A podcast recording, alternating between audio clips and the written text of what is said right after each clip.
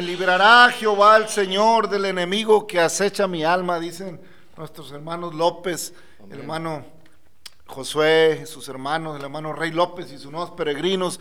Gracias a Dios por, por esas alabanzas, gracias a Dios por este día precioso, por esta mañana. Bienvenida, bienvenido amigo que pasas por este podcast. Gracias por descargar este podcast. Deseamos que el Señor te libre de todo mal. Deseamos que Jehová, el Dios todopoderoso, el Dios de Abraham, el Dios de Jacob, el Dios de Isaac, libre tu alma de todo mal, te permita ver su misericordia, te permita entender sus propósitos y abrazar sus promesas.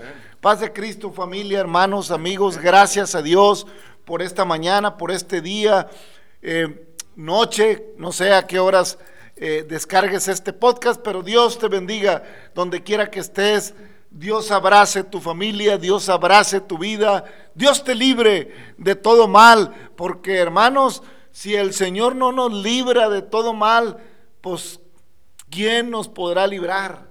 ¿A quién iremos? Si dijo el, dijo el apóstol, si tú solo tú tienes palabra de vida eterna, hermanos, nos librará el Señor, porque Él vino a libertar a los cautivos, Él vino a buscar a los perdidos, él vino a anunciar el año agradable del Señor. Él vino, hermano, a establecer un reino de amor y de misericordia, entre tanto que los tiempos se cumplen. Él vino a buscar, Él vino a salvar. Ojalá y permitas, ojalá y dejes que el Señor te libre de todo mal. La gente busca maneras de liberarse, la gente busca mm, formas para que no le llegue aquello, para que no le llegue el mal, para que no le lleguen los malos deseos, que para que no le hagan las envidias, que para que no le... que el hilo, que la monita, que la ramita, que, que la hierba tal y que la tal. Solamente Jehová libra porque Él domina en las regiones celestes, porque Él tiene su trono en los cielos y la tierra es el estrado de sus pies, porque Él es omnipotente, omnipresente y omnisciente, porque todo lo llena en todo, porque Él es sobre todo y en todo, porque no hay nada que resista su presencia, porque ¿quién podrá estar, podrá estar de pie delante del Todopoderoso, delante del que a los cielos, del que mueve los mares, del que pone límites a los mares, del que estableció nombre a las Pleiades. ¿Quién podrá estar delante de él? Me librará Jehová el Señor, porque él es mi libertador. Hermano, hermano, familia, hay gente que le busca que con esto, que con lo otro, que para que esto, que para que hace esto para que no te dé aquello, que hace aquello para que no te llegue el mal. Obedece al Señor y serás salvo tú y tu casa. Esa es la promesa de Dios, porque Él vino a buscarnos. No necesitamos buscar nosotros. Él vino a buscarnos y va pasando y, pasa por mi vida, pasa por mi casa y yo como que me como que me arrincono ahí porque estoy avergonzado a veces o a veces soy como aquel centurión que le mandó decir, "Pues no, mira, no soy digno de que llegues aquí. Yo tengo hombres a mi mando y le digo a aquel va y va y le digo a aquel viene y viene. Tú di la palabra y mi siervo eh, pues va a sanar o va a hacer aquello." y Jesús se admiraba de la fe de aquel hombre que a lo mejor tenía vergüenza por la condición en que estaba, pero creía. Ojalá y te animaras, ojalá y de veras te animaras a dejar que el Cristo de la gloria que va pasando por aquí entrara a tu vida, entrara a tu alma y le dieras la oportunidad de que te haga libre, porque conocerás la verdad y la verdad os hará libre. Bienvenida, bienvenido hermano, amigo que estás descargando este podcast. Gracias, Dios te bendiga, acompáñanos. Eh, bueno, ya llevamos un buen tiempo, ya van 118 episodios. Te invitamos a que nos escuches. Hemos estado leyendo la palabra de Dios desde Génesis. Vamos en Levíticos ya por entrar al capítulo 4. Estás invitado, invitada. Acompáñanos. Yo sé que tienes muchas opciones, yo sé que hay muchas cosas que te ofrece la red.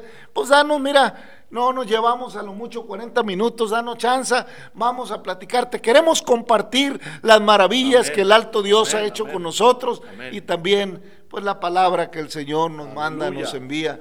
Deseamos que la misericordia, la gracia del Señor abarquen y abracen tu vida. Paz de Cristo, hermano Navarro. Amén, hermano, así es. Pues gloria al Señor.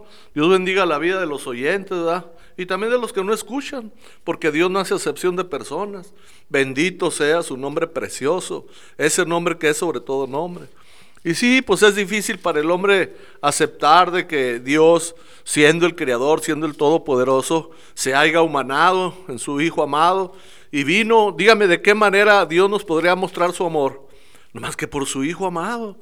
A veces nosotros como que limitamos el amor, hermano, uno con otro, y pensamos que ya lo dimos todo, que no, pues yo sí lo quiero, pero no se deja querer. ¿no? Que, mire, el amor de Dios es, es ágape, es sin condición. Por eso dicen nuestros hermanos. De Rey López, ¿verdad? O sea, sí nos libra, claro que nos libra, pero es necesario que nos apartemos del pecado, porque aparte de que nos libra, nos quiere bendecir. Quiere que todos sus hijos vivan bien, quieta y reposadamente, así dice el salmista. ¿verdad? Nosotros sabemos claramente que aunque somos faltos, somos pecadores, el Señor sigue con su misericordia. Y Él dice, ¿verdad? Si tú eres falto, yo soy fiel. Si tú eres infiel, yo soy fiel. Y si eres débil, yo soy fuerte. Claro que sí, pues Él es todopoderoso. Él es el creador. Y vino y lo demostró. Dígame, ¿quién podría haber demostrado ese amor tan grande que hizo el Señor con nosotros? Pues nada más Él. Porque aquí los humanos decimos que amamos, pero a veces lo hacemos nada más de los dientes para afuera. Pero el Señor se entregó todo ahí en la cruz del Calvario para que viéramos cuán y grande es su amor, hermano. Aleluya. Cuán grande es el amor de Dios que llena toda la tierra, hermanos. Y allá el salmista decía en el capítulo 6, Jehová, no me reprendas en tu enojo, ni me castigues con tu ira. Ten misericordia de mí, oh Jehová, porque estoy enfermo. Sáname, oh Jehová, porque mis huesos se estremecen. Mi alma también está muy turbada. Y tú, Jehová, ¿hasta cuándo? Vuélvete, oh Jehová, libra mi alma, sálvame por tu misericordia. Porque en la muerte no hay memoria de ti. En el Seol, ¿quién te alabará? Me he consumido a fuerza de gemir todas las noches, inundo de llanto mi lecho. Riego mi cama con mis lágrimas, mis ojos están gastados de sufrir. Se han envejecido a causa de todos mis angustiadores. Apartaos de mí todos los hacedores de iniquidad, porque Jehová ha oído la voz de mi lloro. Jehová ha oído mi ruego, ha recibido Jehová mi oración. Se avergonzaron y se turbarán, se avergonzarán y se turbarán mucho todos mis enemigos. Amén.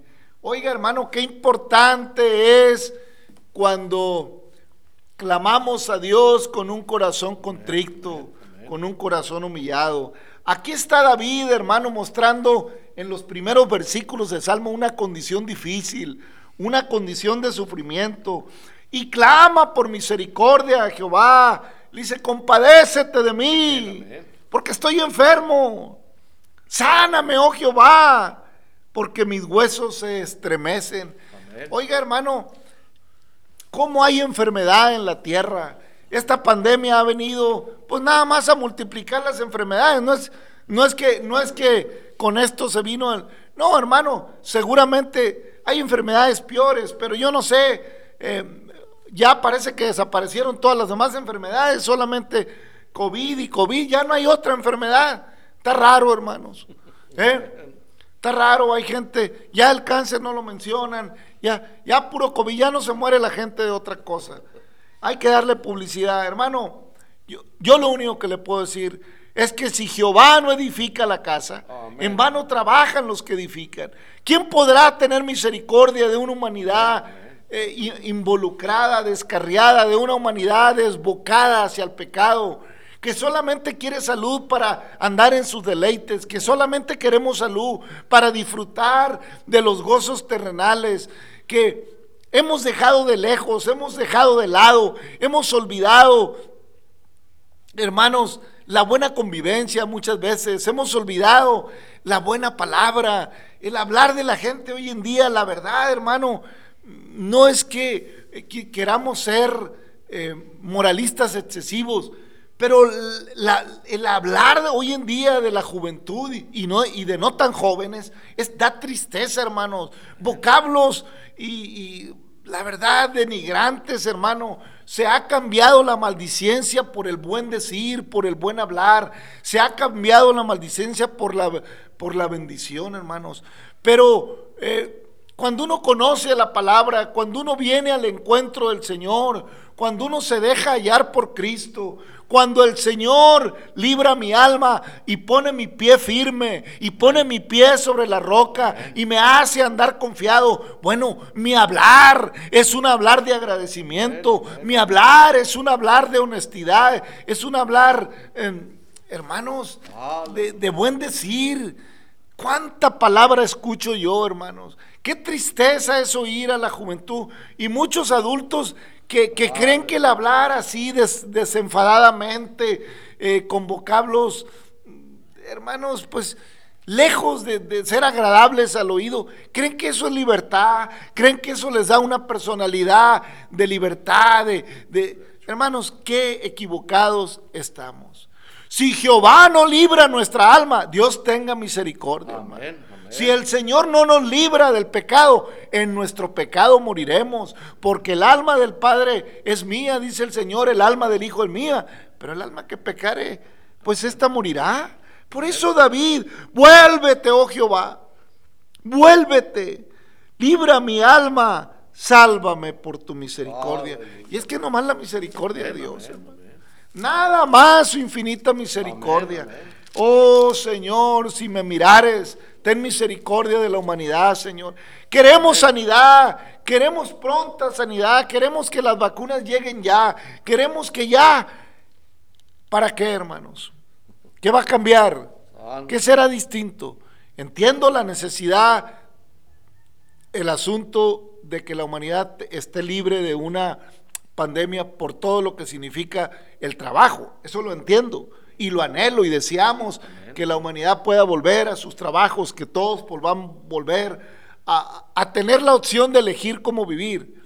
Hermanos, pero también esto es una oportunidad para cambiar el rumbo. Si antes de la pandemia andabas divagando en tu corazón, si antes de la pandemia tenías proyectos de vida pensando que todo eh, estaría eh, en un equilibrio, hermanos, es tiempo que te des cuenta que somos pasajeros, Amén. que pasamos como la niebla de la mañana en cuanto el sale el sol desaparece.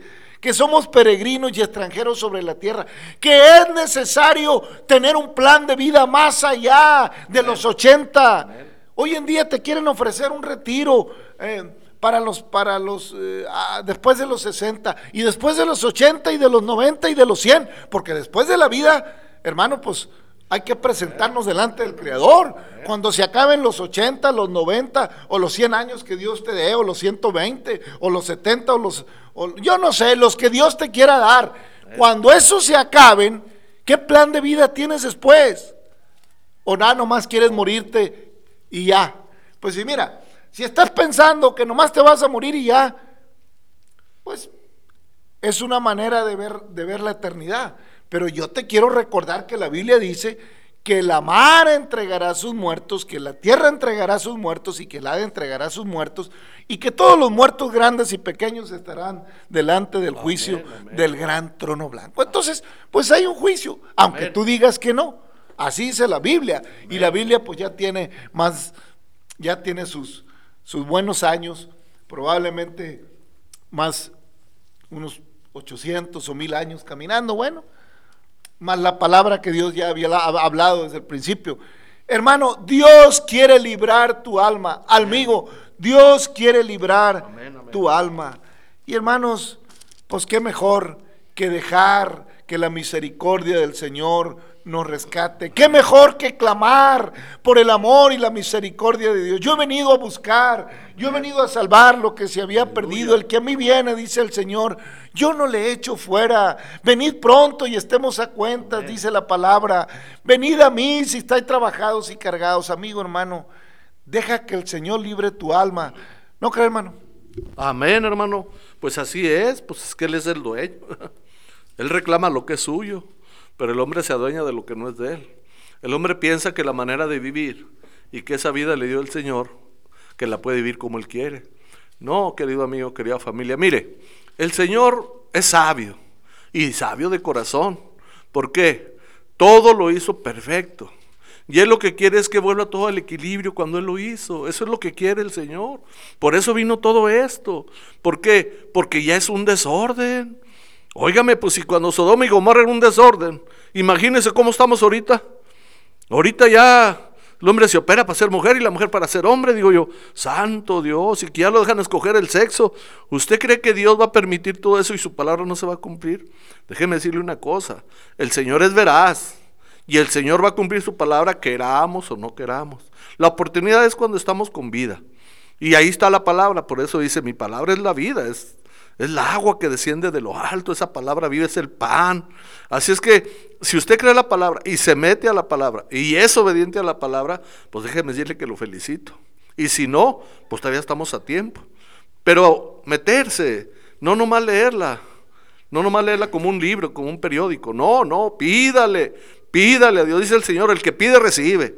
Pídale con todo su corazón sabiduría, porque si la va a leer así con sus deseos y todo, pues no, déjeme decir que no funciona, porque ya pasamos por ahí, pero bendito sea el Señor que nos enseñó. Dijo, si no pedimos a Él, pues quiere decir que vamos a seguir en lo mismo, en vanidad, buscando nuestros deseos, nuestros apetitos. Pero el Señor cuando nos llamó a su camino y entendimos su palabra, decidimos en nuestro corazón aceptar su palabra. Aleluya, venid pronto, dice el Señor, y estemos a cuentas. Pues sigue diciendo allá Levíticos capítulo 4 acerca de las ofrendas. Ya vimos las ofrendas de paz en el capítulo 3. Y ya en el 4 entran las ofrendas por el pecado. Habló Jehová a Moisés diciendo, habla a los hijos de Israel. Cuando alguna persona pecare por hierro alguno de los mandamientos de Jehová sobre cosas que no se han de hacer e hiciere algunas de ellas, si el sacerdote ungido pecare según el pecado del pueblo, ofrecerá a Jehová por su pecado que habrá cometido un becerro sin defecto para expiación. Traerá el becerro a la puerta del tabernáculo de reunión delante de Jehová y pondrá su mano sobre la cabeza del becerro y la degollará delante de Jehová. Y el sacerdote ungido tomará de la sangre del becerro y la traerá al tabernáculo de reunión y mojará el sacerdote su dedo en la sangre, rociará y rociará de aquella sangre siete veces delante de Jehová hacia el velo del santuario. Y el sacerdote pondrá de esa sangre sobre los cuernos del altar del incensario aromático que está en el tabernáculo de reunión de Jehová. Y echará el resto de la sangre del becerro al pie del altar del holocausto que está a la puerta del tabernáculo de reunión y tomará el becerro para la expiación toda su grosura, la que cubre los intestinos y la que está sobre las entrañas, los dos riñones y la grosura que está sobre ellos, y la que está sobre los hijares, y con los riñones quitará la grosura de sobre el hígado, de la manera que se quita del buey del sacrificio de paz. Y del sacerdote la hará arder sobre el altar del holocausto, y la piel del becerro y toda su carne, su cabeza, sus piernas, sus intestinos, su estiércol, en fin, todo el becerro sacará fuera del campamento a un lugar limpio donde se echan las cenizas y lo quemará a fuego sobre leña en donde se echan las cenizas será quemado. Si toda la congregación de Israel hubiera errado y el hierro estuviera oculto a los ojos del pueblo, y hubieran hecho algo contra alguno de los mandamientos de Jehová en cosas que no se han de hacer y fueren culpables, luego que llegue a ser conocido el pecado que cometieren, la congregación ofrece, la congregación ofrecerá un becerro por expiación y lo traerán delante del tabernáculo de reunión. Aleluya. Gloria a Dios entonces, y los ancianos de la congregación pondrán sus manos sobre la cabeza del becerro delante de Jehová, y en presencia de Jehová degollarán aquel becerro. Y el sacerdote ungido, meterá de la sangre del becerro en el tabernáculo de reunión y mojará el sacerdote su dedo en la misma sangre y rociará siete veces delante de Jehová hacia el velo y de aquella sangre pondrá sobre los cuernos del altar que está delante de Jehová en el tabernáculo de reunión y derramará el resto de la sangre al pie del altar del holocausto que está a la puerta del tabernáculo de reunión. Y le quitará toda la grosura y la hará arder sobre el altar y hará de aquel becerro como hizo con el becerro de la expiación.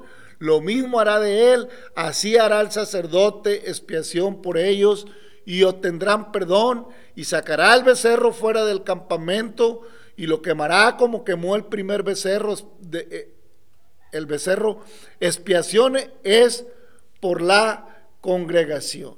Cuando pecare un jefe e hiciere por hierro algo contra alguno de los mandamientos de Jehová, su Dios, sobre cosas que no se han de hacer y pecare, luego que, que conociere su pecado que cometió, presentará por su ofrenda un macho cabrío sin defecto y pondrá su mano sobre la cabeza del macho cabrío y lo degüellará en el lugar donde se degüella el holocausto delante de Jehová, es expiación.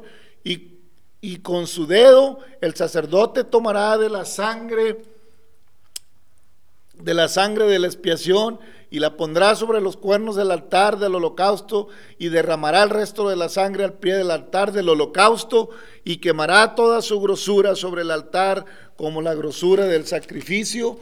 Así el sacerdote hará por la expiación de su pecado y tendrá perdón. Amén. Ahí me detengo, hermanos, en el, en el versículo 26.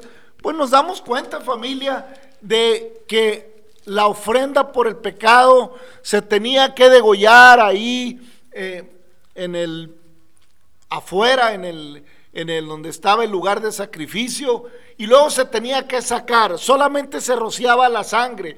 Hay diferencia en cuanto a las ofrendas de paz. No sé, hay diferencia, hay que sacar como es sacrificio por el pecado, hermano, es sacrificio de vergüenza. Había que sacarlo de, la presencia del Señor y quemar afuera todo. Lo único que se rociaba a la entrada del, del tabernáculo que el sacerdote ponía en los cuernos del altar era la sangre como testimonio que había sido derramada la sangre de un eh, becerro a causa del pecado del pueblo, cuando el pecado fuere conocido. Hermano, no era hasta, hasta, que se conocía que se había faltado alguno de los mandamientos y tenía que ofrecerse un sacrificio por ese pecado. Fíjese, hermano, la similitud, cómo esto era figura de lo que vendría con nuestro Señor Jesucristo. Los pecados no se presentaba la ofrenda hasta que era conocido el, el, pecado, hasta que era conocida la violación de alguno de los mandamientos, la falta de alguno de los mandamientos. Entonces se presentaba el becerro, se presentaba la sangre, porque todo el becerro se sacaba afuera donde se echan las cenizas y ahí se quemaba. No se podía quemar en el tabernáculo. No, porque era una ofrenda por el pecado. Lo único que se hacía era derramar la sangre que pagaba el precio del pecado que daba testimonio del arrepentimiento del pueblo delante de Dios. Por eso, hermanos, no era hasta que se sabía cuál era el pecado. Entonces, hermanos, cuando Dios manda a su Hijo único para que todo aquel que en él cree no se pierda, mas tenga su vida eterna, Él conoce tu pecado. Él conoce mi pecado. Él viene en sacrificio y ofrenda por un pecado que aunque la gente lo oculte, Dios lo conoce. Que aunque tú te escondas, Dios lo conoce. ¿A dónde huiré de la presencia del Señor? Decía el salmista. Si subo a los cielos, ahí es su trono. Y la tierra es el estrado de sus pies. ¿A dónde me iré? Donde quiera que vaya está el Señor. Por eso el Señor, hermanos, cuando, cuando se cumplen los tiempos y todos estos sacrificios habían pasado, se había agotado el tiempo de los sacrificios, se había agotado el tiempo para Israel de tanta ofrenda hipócrita que se presentaba. Estaba lleno el templo a las afueras, en los atrios, de, animales perniquebrados para el cambio. Venían hipócritamente ya a ofrecer ofrendas eh, que no eran sinceras, hermanos, hacia el Señor. Pero el Señor se humana, hermanos se hace hombre y en la condición de hombre basta la muerte y muerte de cruz y derrama su sangre, aleluya, por el pecado. Y cuando Él expira, se rompe el velo del lugar santísimo, porque la sangre de Cristo vino a limpiar, vino a limpiar de todo pecado oculto, de todo pecado de la humanidad. Limpia la sangre de Cristo. No hay una sangre, hermanos, que pueda limpiar como la sangre del Cordero, del Cordero sin mancha, del Cordero sin arruga, del Cordero fiel, de un Cordero que paga de una vez y para siempre por el pecado del mundo. Ahí está la sangre del cordero manifiesta. Se derramó hasta la última gota y el velo del tiempo se rasgó porque ya estaba abierto un camino a través de la... Ahora ya se podía entrar. Ya Dios había dejado al descubierto el pecado de la humanidad. El alma del Padre es mía, el alma del Hijo es mía, pero el alma que pecare, esa morirá. Yo he venido para que tengas vida y la tengas en abundancia, dice el Señor, pero ya no hay excusa. Ya tu pecado está a la luz, ya tu pecado está al descubierto. Y lo declara en San Juan. Y los hombres amaron más las tinieblas que la luz, porque no quisieron venir a la luz para que sus obras fueran puestas en evidencia, que eran malas y fueran sanados. Dios sana al que viene a su luz. La sangre de Cristo limpia al que viene a su luz, al que trae sus obras a la luz para que sean puestas en evidencia y conocido su pecado. Y la sangre entonces tenga el efecto porque se conoce su pecado. Pero si te ocultas de la luz, vivirás en muerte por tu propio pecado, porque la paga del pecado es muerte, pero el regalo de Dios es vida eterna en Cristo Jesús, hermano Navarro. Amén, hermano, así es. Pues gloria al Señor, ¿verdad? Por un segmento más que nos permite compartir. Así es, querido amigo, por eso dice ahí en Hebreos 10, 26, ¿verdad? Dice que hay aquel que tuviera por, por inocente la sangre del Señor que fue derramada. Por eso tuvo que haber sangre, para que hubiera perdón de pecados y remisión. Y esa sangre es la que nos limpia. Ningún jabón quita el pecado, nada más que el Señor.